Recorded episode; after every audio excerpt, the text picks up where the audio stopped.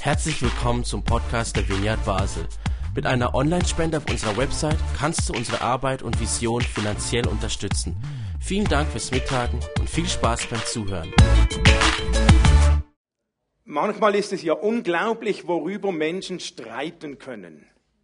Und Streit ist ja meistens so eine Sache, weil man unterschiedliche Meinungen hat, sich nicht ganz einig ist. Und da gab es ja mal ein, drei Männer, die haben sich gestritten, welcher Beruf der älteste sei von diesen dreien. Da war ein Elektriker, ein Fußballer und ein Gärtner. Die haben sich gestritten, welcher Beruf von ihnen drei der älteste sei. Der Fußballer sagte, ha, mein Beruf ist der älteste, denn die Ägypter haben bereits vor den Pyramiden Fußball gespielt. Dann hat der Gärtner müde gelächelt und hat gesagt, hm, wir Gärtner, wir haben bereits den Garten Eden bepflanzt. Und dann brannte so ein richtiger Streit und dann der Elektriker, der konnte sich schon nicht mehr halten, der war schon halb rot vor Zorn, weil er es so unglaublich fand und sagte, die Elektriker haben den ältesten Beruf, ist ja logisch, weil als Gott sprach, es werde Licht, haben wir vorher die Leitungen verlegt. Also man kann sich über die unterschiedlichsten Dinge streiten. Wir schauen heute einen Text an, wir sind in der, dieser Serie über Mut. Da gab es auch Streit. Und ja, dieser Text, über den ich sprechen möchte, der würde wahrscheinlich jetzt nicht gerade als erstes ausgewählt für den Predigttext des Monats, weil er eigentlich so sehr alltäglich daherkommt. Aber lasst uns diese Geschichte le lesen, Apostelgeschichte 6, Verse 1 bis 7. Ihr könnt da mitlesen. In dieser Zeit wuchs die Gemeinde stetig und eines Tages kam es zu einem Streit zwischen den griechisch sprechenden Juden in der Gemeinde und denen, mit hebräischer Muttersprache. Die griechische Gruppe beschwerte sich darüber, dass ihre Witwen bei der, bei der täglichen Verteilung von Lebensmitteln benachteiligt würden. Da riefen die zwölf die ganze Gemeinde zusammen und sagten, es geht nicht an, dass wir die Verkündigung der Botschaft Gottes vernachlässigen und uns um die Verteilung der Lebensmittel kümmern. Darum, liebe Brüder, wählt aus eurer Mitte sieben Männer aus, die einen guten Ruf haben, vom Geist Gottes und von Weisheit erfüllt sind. Ihnen wollen wir diese Aufgabe übertragen. Wir selbst werden uns auch weiterhin mit ganzer Kraft dem Gebet und der Verkündigung der Botschaft Gottes widmen. Alle waren mit diesem Vorschlag einverstanden und sie wählten Stephanus, einen Mann voll lebendigen Glaubens und erfüllt vom Heiligen Geist, außerdem Philippus, Prochorus, Nikanor, Timon, Parmenas und Nikolaus, einen Nichtjuden aus der Stadt Antiochia, der zum Judentum übergetreten war. Diese sieben brachten sie zu den Aposteln, die beteten für sie und legten ihnen die Hände auf. Unsere Mutgeschichte für heute. In diesem Text kann ich ganz viel lernen über gesunde Leiterschaft. Aber was fällt mir auf? Zuerst mal, wenn ich diesen Text lese, in dieser Gemeinde gab es Streit. Die haben gestritten. Und ich dachte, oh, das ist mal ein Ding. Ich meine, die Apostelgeschichte zwei Gemeinde. Vorbild für Tausende von Kirchen heute. Vorbild für die ganze Gemeinde, die erste Gemeinde von den Aposteln geleitet, selbst von ihnen gegründet, das Vorbild für Kirchen, Gemeinden und so viele orientieren sich. Unser Traum war einmal, wir wollen Apostelgeschichte 2 Gemeinde werden. Und in dieser Gemeinde gab es Streit. Ich meine, so richtig Streit. Streit ist nicht einfach eine Meinungsverschiedenheit. Das ist noch nicht Streit. Aber so, da gab es solchen Streit, der war so heftig, dass er es sogar bis in die Bibel schaffte. Also, und bei Streit geht es ja nicht immer um schlimme Dinge. Manchmal streitet man sich, welcher Beruf der älteste sei, oder man streitet sich über diverse Dinge. Oft entzündet sich ja Streit nicht nur an der Sache, worüber man streitet, sondern an der Art und Weise, wie man miteinander umgeht, an Gefühlen, an Meinungen, an Stolz, an der falschen Art. Das war auch damals so in dieser ersten Gemeinde. Es gab damals zwei Gruppen von Juden in der Gemeinde. Da gab es die hebräisch sprechenden Juden und die griechisch sprechenden Juden. Und man geht davon aus, dass die griechisch sprechenden Juden in dieser Gemeinde Juden waren, die sich nach Pfingsten, nach der Ausgießung des Geistes, wo plötzlich alle in fremden Sprachen gesprochen haben, die haben sich dann eigentlich erst zu Jesus bekehrt. Die sind also neu dazu gekommen. Juden, die sich zum Christentum bekehrt haben. Und nun diese griechisch sprechende Fraktion, diejenigen, die neu dazukamen, die beschwerten sich, weil sie das Gefühl hatten, dass ihre Witwen beim Lebensmittelverteilung zu kurz kamen. Als ich das gelesen habe, dachte ich, aha, das kommt mir irgendwie bekannt vor vom Heilandsack. Zwar nicht unter Griechisch und Hebräisch sprechenden, aber unter Arabisch und Kurdisch und Deutsch und weiß ich nicht was sprechenden, das Vergleichen und das Schielen auf andere und das Gefühl, ich komme zu kurz. Der andere hat mehr als ich, das ist ungerecht. Also ich kenne das gut. Das war der Streit in der Gemeinde, die haben sich sowas von gestritten und ich weiß nicht, wie es euch geht, aber irgendwie beruhigt mich das auch ein bisschen.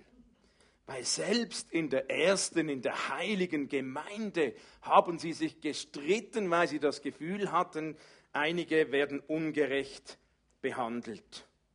Da sind wir im Heilandsack in bester biblischer Gesellschaft. Nun, Streit ist ja noch nicht so Schlimmes eigentlich. Wo Menschen sind, gibt es Konflikte. Wo Menschen zusammen sind aus unterschiedlichen Kulturen und Griechisch und Hebräisch sprechende und Flüchtlinge und wo Menschen zusammen sind, gibt es Konflikte. Aber interessant ist, was hat dieser Streit ausgelöst und wie wurde damit umgegangen. Die Gemeinde damals, die, wir lesen da nichts, vielleicht haben sie auch noch beruhigt und zuerst mal geschaut, wer was wo, aber sie haben sich auf die Sachebene begeben und haben die Sache angeschaut. Und die Jünger haben ja tatsächlich erkannt, dass sie wirklich ein Problem hatten. Sie konnten nicht mehr alles alleine machen. Sie brauchten Hilfe. Und nun standen sie vor der Frage, wem delegieren wir? Wen nehmen wir dazu zum Helfen? Jetzt könnte man ja durchaus hören, wenn man diesen Text so schnell liest, und das war so meine erste Reaktion, als ich gelesen habe, dachte ich, ja, logisch, dass Till mir diesen Text gibt mit Lebensmittel verteilen. Und man könnte ja auch daraus hören, Lebensmittel verteilen ist nicht so wichtig. Das delegieren wir. Aber das Wichtige, die Verkündigung, das machen wir selbst. Nach, nach viel darüber beten und nachdenken entdecke ich je länger, desto mehr, nein, da steckt was ganz anderes drin. Ich sehe hier eine große Wertschätzung gerade auch diesem Dienst des Lebensmittelverteilens gegenüber. Aber das soll uns ja eine Motivation sein, weit über eine bestimmte Arbeit hinaus. Ich sehe da eine große Wertschätzung, denn sie suchten nicht irgendjemand, Hauptsache jemand macht das weg damit, wir wollen nichts zu tun haben. Sie suchten gestandene, bewährte, bekannte Männer, die nicht einfach der nächstbeste, sondern sie suchten jemand, da wussten sie, dem kann ich vertrauen. Und ich fand das interessant. Schauen wir uns doch die Kriterien an, welche, nach welchen diese Männer, die eingesetzt wurden, um die Lebensmittelverteilung zu organisieren, nach welchem die ausgewählt wurden. Und mich dunkt das so ein, so viele gesunde Kriterien für Leiterschaft. Das eine, das heißt, dass sie haben Männer gewählt, die ein gutes Zeugnis hatten, einen guten Ruf, einen guten Ruf zu haben bedeutet, andere reden gut über dich. Ich glaube, wir alle haben einen Ruf. Ob du willst oder nicht, sobald du irgendeinen Menschen kennst und sobald Menschen dich kennen, hast du einen Ruf. Weil immer wenn andere über dich sprechen, und leider tun sie das ja selten mit dir auf dieselbe Art und Weise, wenn du dabei bist, wie wenn du nicht dabei bist, das, was andere über dich sprechen, wenn du nicht dabei bist, Das ist oft dein Ruf. Und den haben wir eigentlich alle. Manchmal denken wir, wir hätten einen bestimmten Ruf, aber vielleicht ist er ganz anders, wenn man eben andere Leute fragt. Jeder von uns hat einen Ruf. Was sprechen Menschen über dich, über mich? Wie redet dein Chef über dich, wenn du nach Hause gehst und er noch im Büro ist? Wie redet deine Ehefrau über dich oder dein Ehemann? Wie reden deine Kinder über dich? Also Simon dürft ihr nicht fragen. Doch, doch, ihr dürft schon. Wie reden deine Arbeitskollegen über dich? Wie reden deine Nachbarn über dich? Wie redet dein Versicherungsberater über dich? Wie redet die Verkäuferin im Coop über dich, an der du jeden Tag gehst? Wir alle hinterlassen etwas, das unseren Ruf bildet. Und wenn man einen guten Ruf sucht, dann fragt man am besten Menschen um einen herum der kommt ja von den Mitmenschen und nicht denjenigen selbst, über den wir was herausfinden wollen, sonst wird man schnell betriebsblind.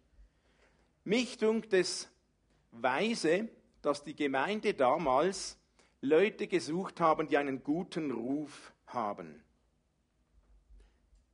Mich dünkt es weise, wenn Leiter einen guten Ruf haben. Nicht als einziges Kriterium, aber als ein weises Kriterium. Warum? weil unser Leben, das, was wir leben, unser Lebensstil trägt dazu bei, was andere Menschen über uns sprechen. Und so wie andere Menschen uns erleben, geben sie uns die Erlaubnis, als Leiter zu leiten. Leiterschaft wird nie gesund sein, wenn ein Leiter sie einfach nur strukturell fordert und Menschen aufzwingt, ohne dass die Leute einem das Vertrauen geben. Vertrauen bekommt man nur geschenkt, kann man nicht verlangen.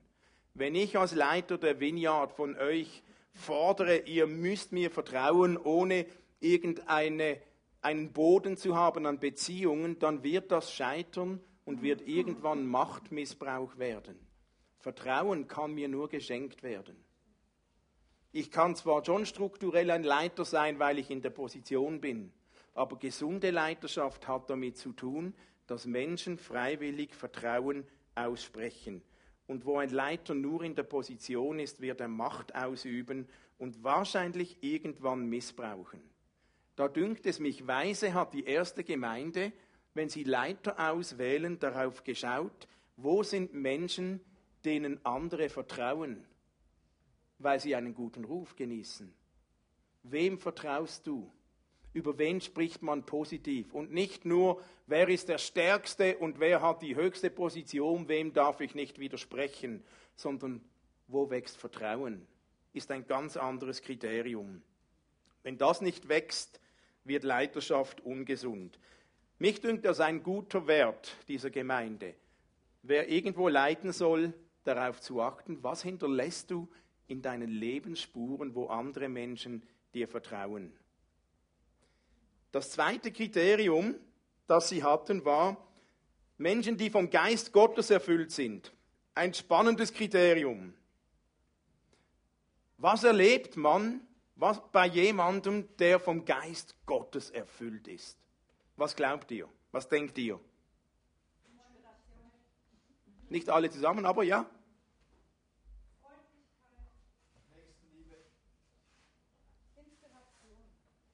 Sonst noch?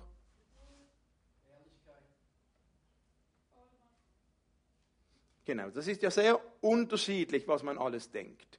Ich habe gedacht, oder wenn ich auch in der Vineyard-Bewegung auf Konferenzen bin oder manchmal, wenn ich auf die Bühnen von Gemeinden schaue, dann kommt das so herüber, dass das Erste, was man erleben müsste, wenn man vom Geist Gottes erfüllt ist, Wunder sind, Heilungen, Prophetie.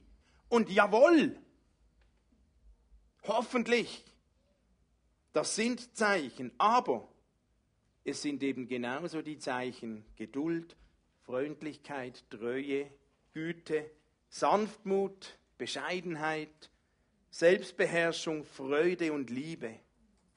Mich dünkt das interessant, dass im Galater 5,22, wo die Früchte des Geistes aufgezeichnet werden, nicht in erster Linie Wunder und Dämonenaustreibungen und Totenauferstehung und Heilungen und Prophetie stehen, diese spektakulären Dinge, da steht auch nicht in erster Linie, dort ist der meisten Geist Gottes, wo am meisten Leute umfallen oder zittern oder lachen oder was es da alles gibt. Natürlich können das auch Auswirkungen des Geistes sein. Und wer sind wir, dass wir den Geist einschränken wollen und sagen, ja, das darf nur, natürlich können das auch. Aber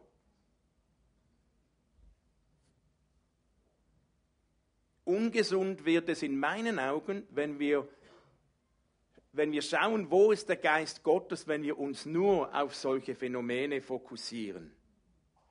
Wenn ich Leute aussuchen will und schaue, wer hat das Kriterium vom Geist Gottes erfüllt, dann suche ich freundliche Menschen, liebevolle Menschen, bescheidene Menschen, geduldige Menschen, friedliche, treue, sanftmütige Menschen, Menschen, die mich mit Freude und Frieden anstecken.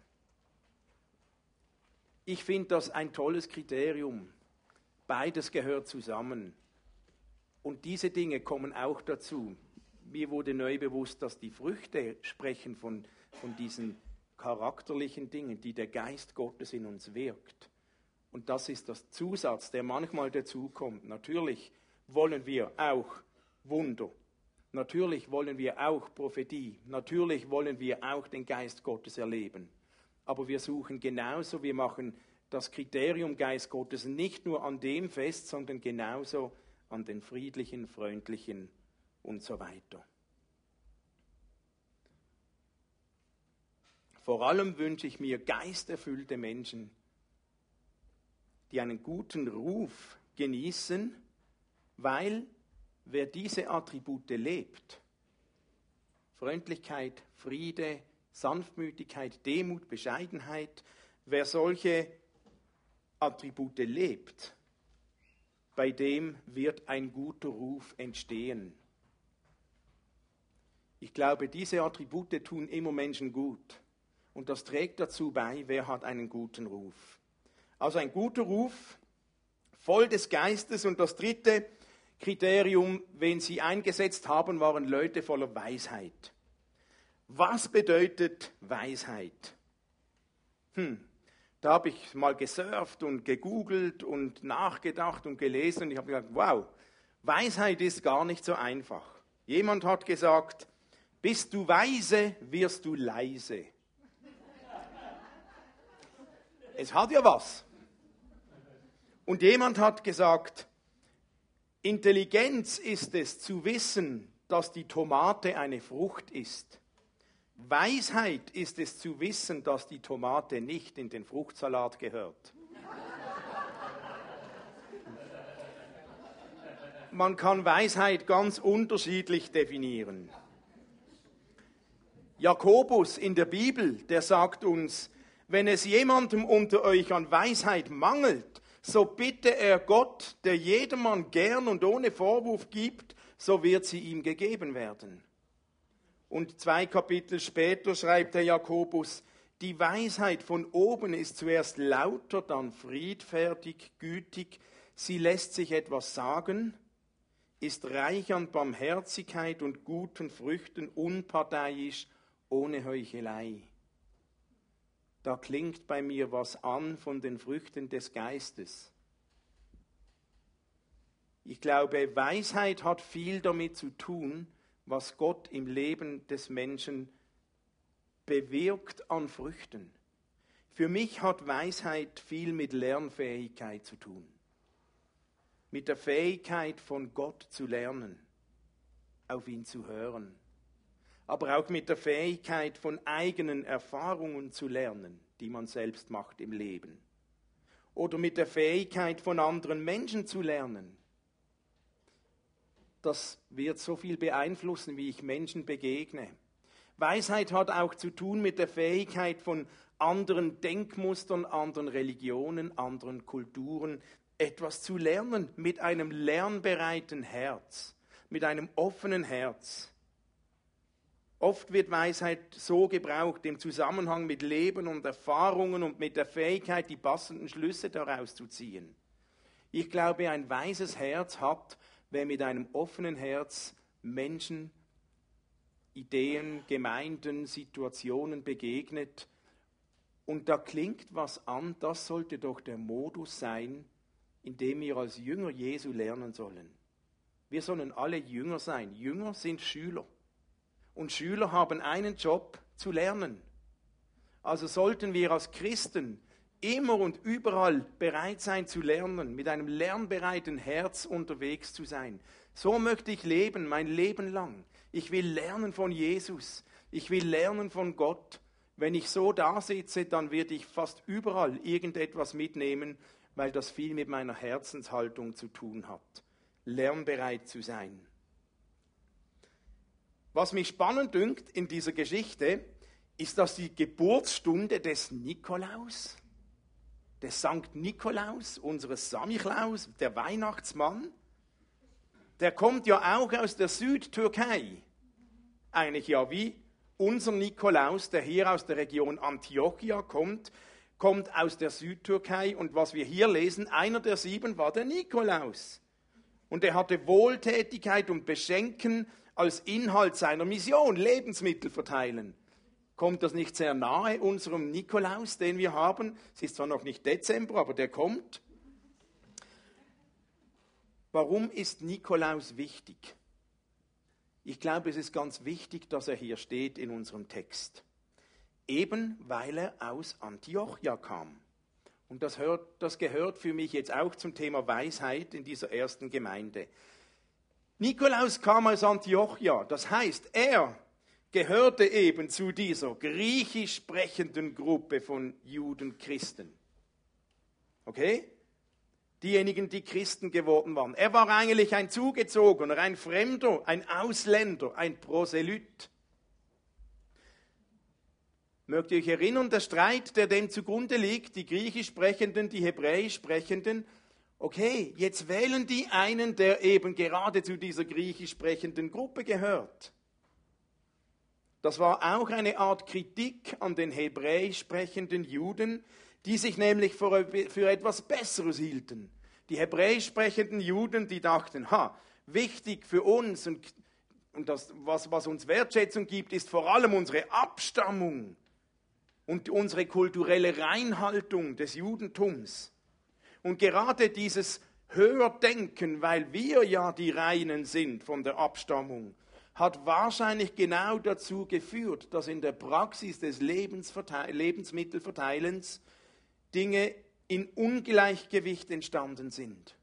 Wie weise ist es da, dass Sie, wenn Sie Männer auswählen, die das Ganze organisieren und lösen sollen, nicht nur die Hebräisch sprechenden wählen, sondern eben gerade jemand von dieser Gruppe. Der Nikolaus. Und noch ein kleiner Abstecher ins Griechische. In Vers 3 lesen wir, dass die sieben Männer, inklusive Nikolaus, in ihr Amt eingesetzt wurden. Ihnen wurde Verantwortung übertragen. Im Griechischen steht hier ein Wort, Katistemi, was so viel bedeutet wie jemand in ein Amt hinabbringen. Das hat mich spannend gedünkt. Wir verstehen Leitung und Verantwortung in aller Regel in jemand in ein Amt hinaufbringen, jemand befördern, jemand kommt nach oben, Karriere geht nach oben. Aber Katistemi deutet an, was Jesus schon dann auch gelehrt hat, wer der Erste sein will, soll der Letzte sein. Wer zu oberst stehen will, der soll dienen. Wer leiten will, der soll unten beginnen. Leiten ein Amt führen, eine Aufgabe übernehmen, heißt also nicht herrschen, sondern dienen. Nicht blindlings weitergeben und kritisieren, sondern vorangehen, mithelfen. Und das ist doch biblische Leiterschaft. Vertrauen. Vertrauen und Verantwortung und Autorität baut man von unten auf, indem, das habe ich vorher schon gesagt, einem das geschenkt wird. wenn das nur von oben herabkommt, verlangt wird, gefördert wird, dann ist das ungesund. Das griechische Wort Katistemi deutet das an. Da wird jemand in ein Amt hinabgebracht, damit er dienen soll. Leiterschaft heißt doch, ich will in mir einer Verantwortung Menschen dienen und nicht über sie herrschen von oben herab. Okay, was haben wir gelesen? Die Organisation der ersten Gemeinde war gefordert. Sie wählten sieben Leute nach den genannten Kriterien, weil die Jünger erkannten, sie konnten nicht alles selbst machen. Ja, das mussten die erleben. Diese Gemeinde war gerade so am Anfang, Pionierphase. Ein paar Männer, Jünger, zwölf Stück, schräge, lustige, starke, herausfordernde, komische, zwölf Männer und die haben alles gemacht. Die haben Menschen beraten, die haben Menschen geheilt, die haben für Menschen gebetet, die haben Lebensmittel verteilt, die haben ähm, bei Ungerechtigkeiten beraten, sie haben gepredigt, diskutiert, geworshipped, geholfen, sie haben alles gemacht. Eine Pionierphase. Und nun geht selbst dieser ersten Gemeinde so, dass die Jünger merken, hu, vielleicht ist es gut, wenn wir nicht mehr alles selber machen, weil wir können gar nicht mehr alles selber machen, sonst gibt es plötzlich Ungereimtheiten. Zum einen haben auch die gemerkt, wenn ich alles selber mache, brennst du aus. Und zum anderen sind ja vielleicht auch andere da, die Dinge viel besser können als wir. Also braucht es Erweiterung, ein Team, ein Miteinander. Es braucht Leiter, aber es braucht ein Miteinander. Jetzt, unsere Serie heißt ja Mutproben. Ich habe zwei Mutproben aus dieser Geschichte, die ich mitnehme und die ich glaube für uns auch gelten. Die erste Mutprobe, die heißt, wähle einen Nikolaus. Die gilt vor allem für Leiter, für alle, wenn du irgendwas leitest, nicht nur in der Gemeinde, sondern überall, wenn du Leiter bist, wenn du Verantwortung trägst, gilt auch für mich. Wähle einen Nikolaus, egal wo du leitest und was, lass etwas los von deiner Verantwortung, von deiner Macht und baue ein Team. Und das braucht Mut. Das heißt, du sollst nicht mehr alleine leiten. Leiten heißt nicht alles selber machen, sondern andere Menschen bevollmächtigen. Hey, und das ist eine Mutprobe. Weil wenn immer man etwas delegiert, darf man nicht nur Verantwortung oder Aufgaben delegieren, sondern auch Verantwortung. Dann darf es auch anders sein. Das bedeutet als Leiter, ich muss lernen, loszulassen. Ich muss lernen zu vertrauen.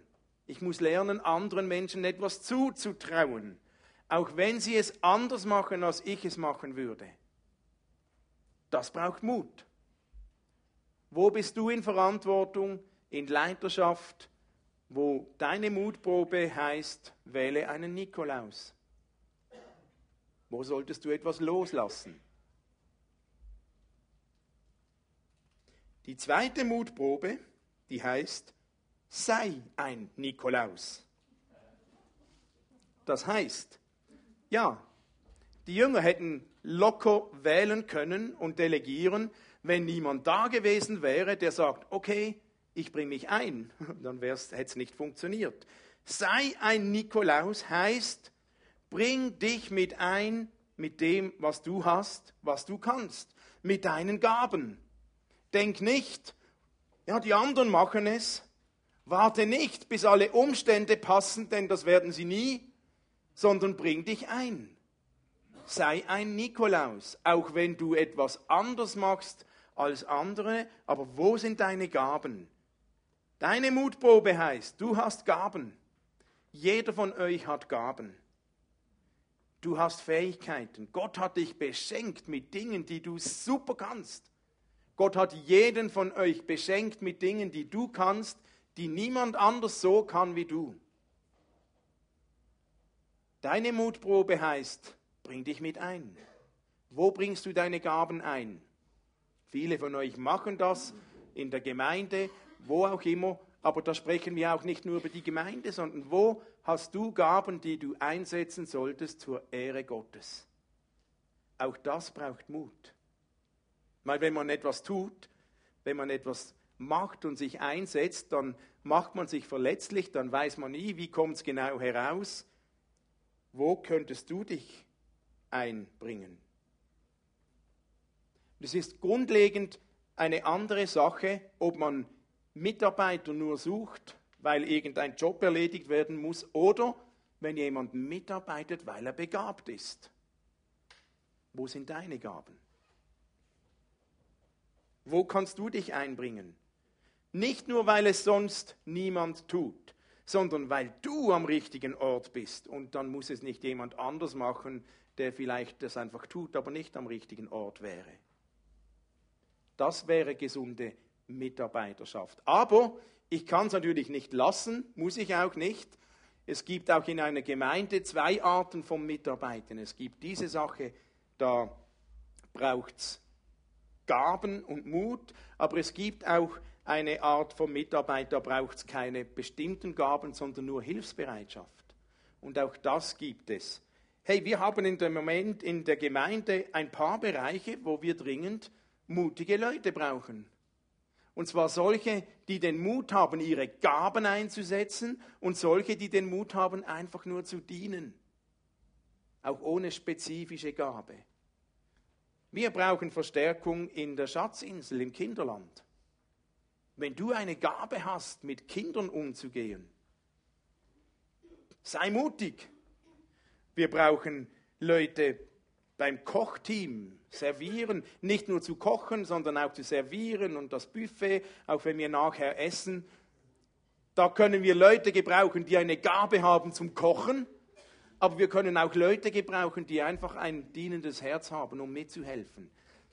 Manchmal habt ihr erlebt, haben wir kein Essen nach dem Gottesdienst. Wir funktionieren so. Wenn wir zu wenig Leute haben, dann wird nicht jemand gezwungen, sondern dann gibt es halt mal was nicht mehr. Dann gibt es halt kein Essen, dann gibt es halt was auch immer. Oder wir brauchen Leute, die die Gabe der Freundlichkeit haben und an der Tür unsere Gäste begrüßen und willkommen heißen bist du mutig genug, deine Gaben einzubringen? Brauchst du Mut, Verantwortung anzunehmen? Oder brauchst du Mut, Verantwortung loszulassen? Weil wenn man nicht loslässt, findest du auch niemanden, der anpackt.